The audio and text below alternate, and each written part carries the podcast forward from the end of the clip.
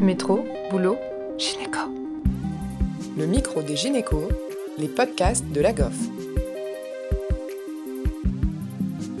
Bonjour à tous. Aujourd'hui, nous recevons le docteur Raymond, gynécologue obstétricienne, maître de conférence au CHU de Reims. Le docteur Raymond s'intéresse beaucoup à la qualité de vie des médecins et nous partage aujourd'hui son constat sur les risques de burn-out chez les médecins et en particulier chez les gynécologues obstétriciens. Bonjour docteur Raymond, merci d'avoir accepté de participer à ce podcast. Sur ce sujet qui nous tient à cœur. Déjà, seriez-vous d'accord s'il vous plaît pour euh, nous rappeler les éléments diagnostiques du burn-out? Avant de pouvoir parler de burn-out, il faut déjà comprendre que euh, ce n'est pas une maladie euh, reconnue comme une maladie professionnelle par l'OMS. Et c'est toute sa complexité. Il parle d'un phénomène qui est lié au travail, mais pas d'une maladie. Et il le classe dans les facteurs influençant l'état de santé. Il parle d'un syndrome résultant d'un stress chronique au travail qui n'a pas été géré avec succès. Or, ça rejette la faute sur la personne. Or, on sait très bien que le burn-out, c'est quelque chose de beaucoup plus complexe que ça. Et euh, la source du problème est le management à la française. On sait très bien que la France, hélas, euh, est en tête du palmarès en termes de burn-out. On en parle beaucoup, mais on agit peu. Et euh, il y a d'autres pays comme le Canada ou les pays nordiques qui sont bien plus avancés que nous et qui ont mis en avant cette maladie professionnelle. Bien évidemment, le burn-out touchant le corps médical, il y a également un déni de celui-ci face à cette maladie, euh, parce que c'est compliqué quand on est médecin de reconnaître qu'on est malade et euh, malade du fait de son travail. Donc en fait, le burn-out, euh, c'est connu depuis les années 1970 sur les bénévoles qui travaillaient dans les hôpitaux de jour de toxicomanie où au bout d'un an d'activité, ils avaient une perte d'enthousiasme à faire leur bénévolat. Et donc, dans les années 1980, il y a une définition précise qui a été donnée par Christina Maslav, où en fait, ce sont les causes de l'environnement euh, du travail qui sont à l'origine de cette maladie, qui se centrent sur trois points, qui sont l'épuisement émotionnel, avec un manque d'énergie, une personne qui est vidée nerveusement, qui n'est plus motivée par le travail, qui le matin, quand elle se lève, euh, trouve qu'il y a une corvée à aller travailler. Il y a aussi une dépersonnalisation avec une attitude impersonnelle, une personne détachée, cynique vis-à-vis euh, des patients. Et euh, le troisième point, c'est la réduction de l'accomplissement personnel, c'est-à-dire que la personne dévalorise son travail, ses compétences, l'estime de soi, et il a un sentiment euh, d'auto-efficacité qui est plutôt médiocre. Alors, comme vous le voyez, c'est quelque chose qui est très subjectif. C'est pour ça qu'en 1981, il y a une échelle de mesures standardisée qui s'appelle le Maslow Burnout Inventory qui a été où on a des scores précis pour pouvoir dire si une personne est en burn-out ou pas. Donc pour l'épuisement professionnel, c'est quelqu'un qui aura un, total supérieur à 30 qui a un risque élevé de burn-out. Pour la dépersonnalisation, pardon, c'est un euh, score euh, total supérieur à 12. Et pour l'accomplissement euh, personnel, c'est un total inférieur à 33 qui rend la personne à risque de burn-out. Quand on est médecin, c'est principalement l'épuisement émotionnel qui est le plus fortement lié au burn-out, hein, parce que être médecin, c'est une demande émotionnelle qui est très forte. Il y a une augmentation euh, des demandes professionnelles, et tout ça va, faire un peu un enchaînement de choses avec une augmentation de l'épuisement, de la personnalisation qui va entraîner un sentiment d'inefficacité. Alors, il faut bien comprendre que le burn-out, c'est différent du stress et de la dépression. En effet, le stress, c'est une tension passagère, alors que le burn-out, c'est une tension continue, c'est quelque chose qui se chronicise. Pour la dépression, c'est pareil, la dépression, ça touche tous les aspects de la vie personnelle, alors que le burn-out, c'est vraiment le contexte de travail. C'est quelqu'un qui, quand on l'extrait de son milieu de travail, se sentirait mieux et, c'est vraiment le travail qui perturbe et donc on a un déséquilibre qui se fait entre les efforts fournis dans le travail et les récompenses que la personne a. il y a une réaction pathologique au plan émotionnel et physique. D'accord, merci. Du coup, concernant les, les facteurs de risque, vous en avez évoqué plusieurs, mais est-ce qu'on peut reprendre un petit peu? Alors effectivement, euh, il y a trois niveaux euh, de facteurs de risque de burn-out. Tout d'abord, il y a les stresseurs organisationnels, les stresseurs interindividuel et bien évidemment le facteur individuel parce que chaque personne réagit différemment euh, à cette chronicisation de l'épuisement professionnel. Alors pour revenir sur les différents facteurs de risque concernant le stresseur organisationnel. C'est principalement le contenu de l'activité qui est mis en évidence avec une exigence du travail, une surcharge, euh, des personnes qui travaillent avec des interruptions continuelles de tâches. Il a été démontré qu'un interne qui est interrompu euh, pendant son examen clinique a 12% de chance de euh, rater son diagnostic. Donc l'interruption de tâches, ça crée aussi un stress au quotidien.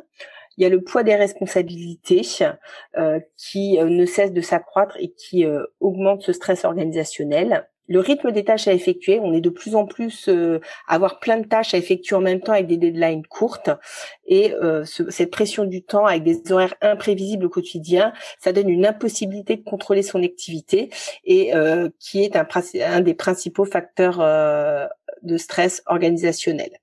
Bien évidemment, il y a une influence du contexte dans l'équipe à laquelle on travaille. Euh, c'est souvent euh, des rôles qui sont mal définis, avec un isolement ou un manque de soutien dans l'équipe.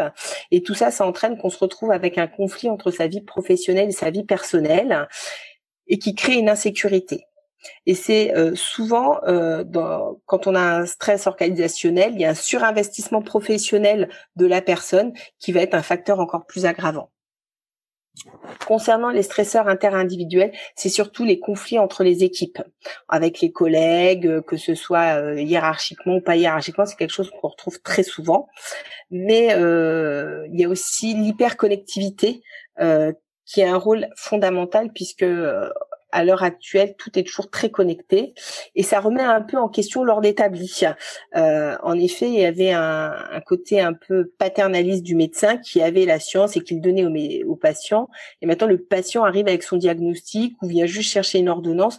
Et tout ça, c'est euh, extrêmement euh, facteur de stress euh, interindividuel avec des mails intempestifs de patients, désireux d'avoir une réponse dans la minute. Euh, c'est quelque chose qui est vraiment décrit par les médecins ou la patiente envoie plusieurs mails par jour quand elle n'a pas de réponse. Il y a aussi également les réseaux sociaux.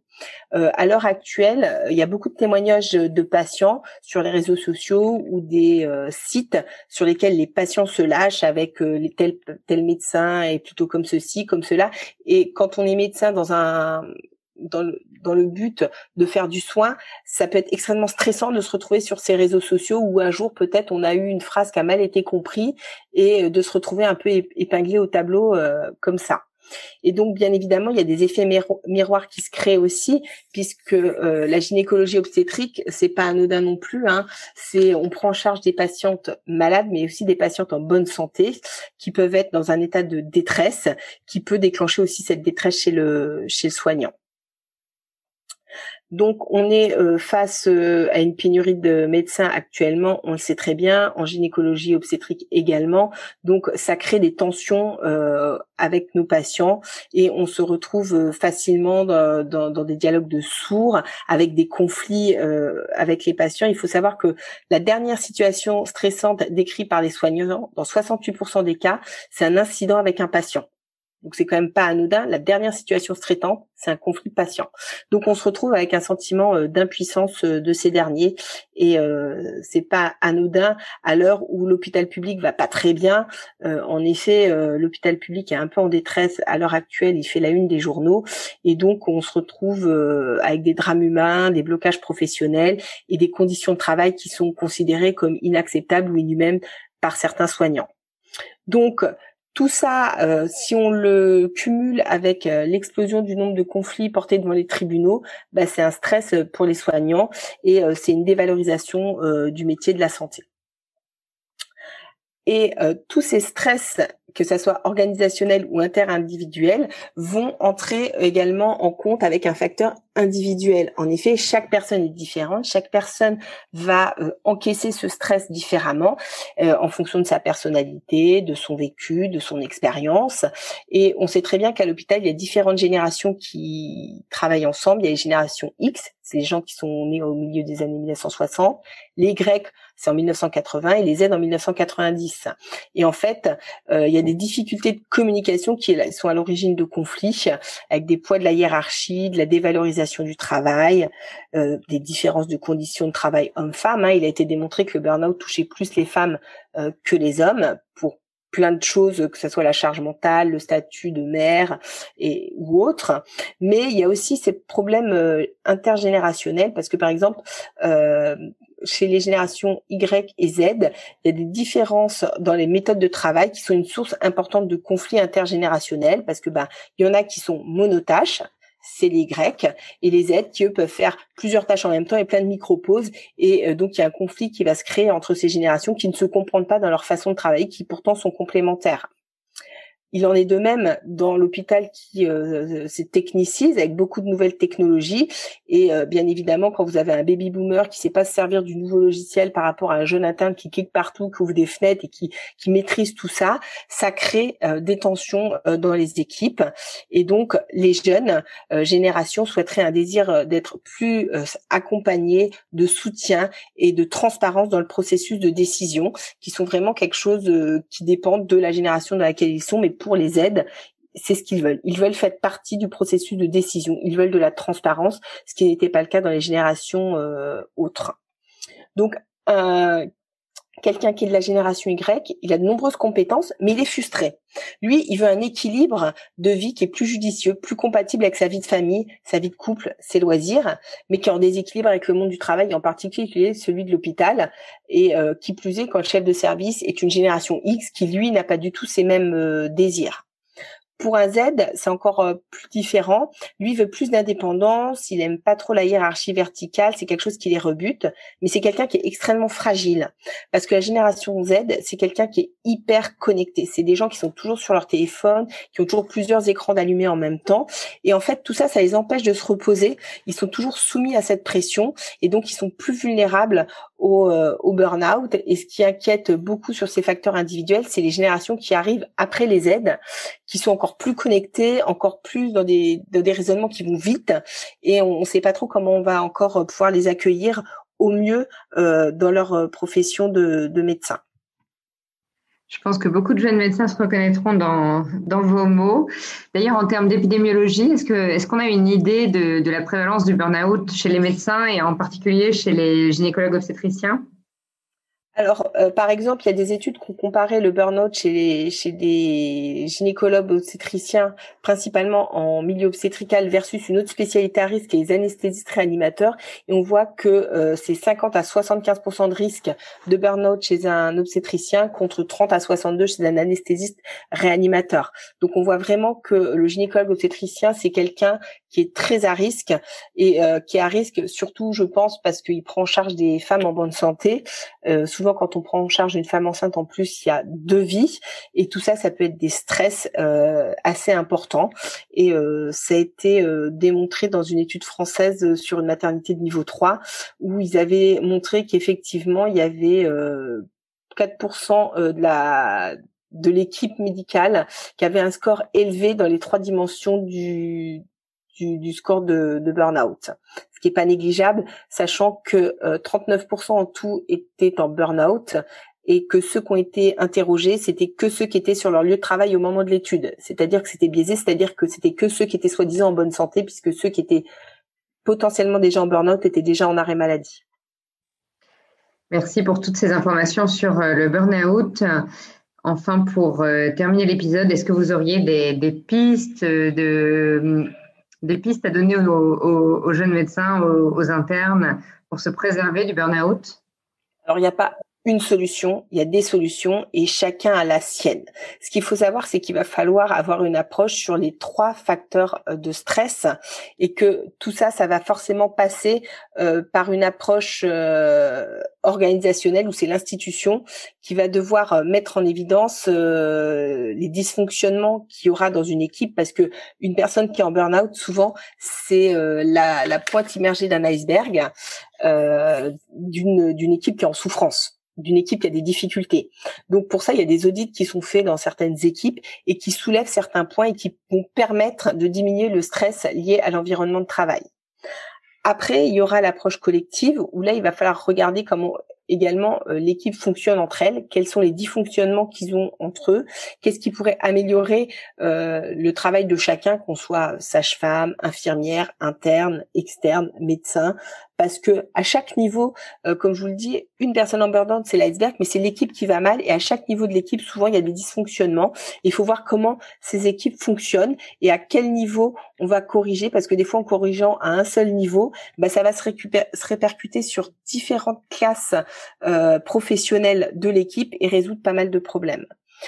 L'approche individuelle, euh, c'est plus compliqué puisqu'on est tous différents et on a tous une une une réponse au stress différente. Il y en a qui vont avoir besoin de courir, il y en a qui vont avoir besoin d'avoir un entourage très présent. Alors c'est vrai que le Covid là-dessus a été un peu péjoratif puisqu'on a eu des isolements euh, des médecins euh, qui ne pouvaient plus se, se, réunir, se voir. Et donc justement avoir cette approche individuelle pour euh, sortir un peu de ce stress. Et donc le point qui va être important, je pense, ça va être de prendre soin de soi. Ça, c'est un point élémentaire parce que souvent, quand on, est dans une phase de pré-burnout ou burnout, ben, on n'a plus le temps de manger, on n'a plus le temps de dormir, on n'a plus le temps de rien. Et en fait, reprendre ces petits temps pour soi, pour manger équilibré, euh, prendre le temps de dormir, d'avoir une activité physique, de réduire les psychotropes. Hein. Il a été démontré également que euh, les médecins euh, qui étaient en burn-out étaient dans une spirale où en fait euh, ils se réfugiaient plus dans l'alcool et dans les substances psychoactives. Et on a vu qu'il y avait quand même 28% de plus de consommation de tabac chez ces personnes en France qu'en Angleterre, avec une consommation d'alcool au moins trois jours par semaine dans 30% des cas et une prise de psychotropes tels que les somnifères ou les tranquillisants au moins une fois dans l'année pour 24% des gens, ce qui est quand même énorme. Et je pense qu'il faut avoir un point là-dessus en se disant quand on est dans une situation de difficulté, euh, prendre le soin de soi et réduire tous ces stress euh, à l'origine de l'anxiété et du syndrome dépressif. Donc il n'y a pas une solution, chacun aura la sienne. Ce qui est important, c'est de dépister dans une équipe quelqu'un qui va pas bien pour pouvoir communiquer avec elle et essayer de lever cette soupape de, stress chronique, euh, d'épuisement professionnel qu'il a pour lui permettre de prendre un petit peu soin de lui pour sortir la tête de l'eau. Merci au docteur Raymond de nous avoir partagé ses recherches sur le burn-out et à Océane Pêcheux pour avoir préparé et animé cette interview. Si vous avez besoin de soutien, notre partenaire Point propose aux membres AGOF des consultations gratuites avec un psychologue. Pour en savoir plus, envoyez-nous un mail à secrétariat.agof.gmail.com. Merci à tous de nous avoir écoutés aujourd'hui. Rendez-vous la semaine prochaine pour un nouvel épisode. Vous retrouverez toutes les ressources et références de ce podcast dans la description. Et surtout, n'hésitez pas à vous abonner à la chaîne, à lui accorder 5 étoiles, voire même à en parler autour de vous. Métro, boulot, gynéco.